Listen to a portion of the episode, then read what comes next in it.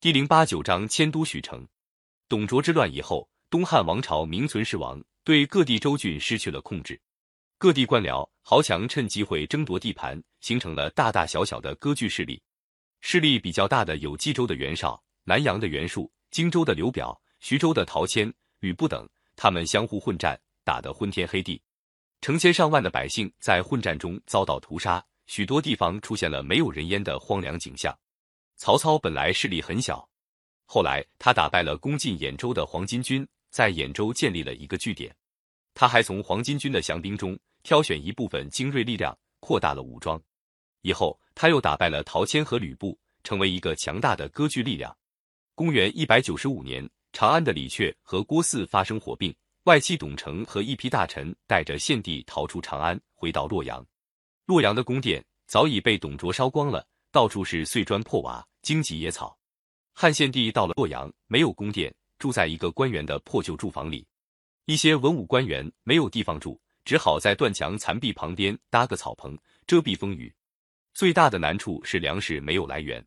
汉献帝派人到处奔走，要各地官员给朝廷输送粮食，但是大家正在忙着抢地盘，根本不把皇帝放在眼里，谁也不肯送粮来。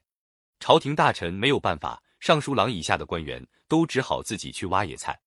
这些平时养尊处优的官员哪儿受得了这个苦？有的吃了几顿野菜，就倒在破墙边上饿死了。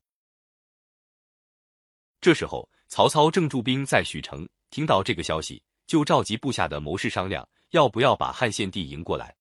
谋士荀彧说：“从前晋文公发兵把周襄王送回洛邑，成为霸主；汉高祖为义帝发丧，天下人都向着他。”这样的例子历史上是不少的。现在皇上到了洛阳，困苦不堪。将军如果能把皇上迎来，这正是顺从人们的愿望。要是现在不及时去接，一旦让别人抢先迎去，我们就错过机会了。曹操听了，觉得很有道理，立刻派出曹洪带领一支人马到洛阳去迎接汉献帝。董承等大臣害怕曹操，发兵阻拦曹洪的人马。后来，曹操亲自到了洛阳。向他们说明，现在洛阳缺少粮食，许城有粮食，但是运输不便，只好请皇上和大臣们暂时搬到那边去，免得在这里受冻挨饿。汉献帝和大臣听说到了许城有粮食，都巴不得早点迁都。公元一百九十六年，曹操把汉献帝迎到了许城，打那时候起，许城成了东汉临时的都城，因此称为许都。曹操在许都给汉献帝建立了宫殿，让献帝正式上朝。曹操自封为大将军，开始用汉献帝的名义向各地州郡豪强发号施令。首先，他用献帝名义下诏书给袁绍，责备他弟广兵多，只管扩大自己势力，攻打别的州郡，不来帮助朝廷。尽管袁绍势力大，但是名义上他还是汉献帝的臣子。接到诏书以后，没法子，只好上个奏章给自己辩护。曹操又用汉献帝名义封袁绍为太尉，这一下袁绍可生气了。他觉得曹操当大将军，自己反在曹操底下，太丢人了，就气冲冲地说：“曹操要不是我，哪有今天？现在他倒用皇上的名义来号令我起来了。他上个奏章把太尉辞了。”曹操觉得自己地位还不巩固，不愿和袁绍闹翻，就把大将军的头衔让给袁绍，自己改称为车骑将军。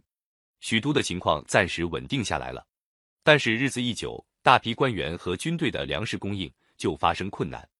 经过十年混乱，到处都在闹饥荒。如果许都的粮食问题不解决，大家也待不下去了。有个官员早知向曹操提出一个办法，叫做屯田。他请曹操把流亡的农民召集到许都郊外开垦荒地，由官府租给他农具和牲口。每年收割下来的粮食一半归官府，一半归农民。曹操接受了早知的建议，发布命令实行屯田。许都附近的荒地很快就开垦出来了。一年下来，原来已经荒了的土地上获得了丰收，光是许都的郊外就收到公粮一百万斛。曹操又在他管辖的州郡都推行屯田制，设置田官。以后凡是实行屯田制的地方，谷仓都装得满满的。曹操用皇帝的名义号令天下，又采用屯田办法解决了军粮问题，还吸收了荀攸、郭嘉、满宠等一批有才能的谋士，他的实力就更加强大起来了。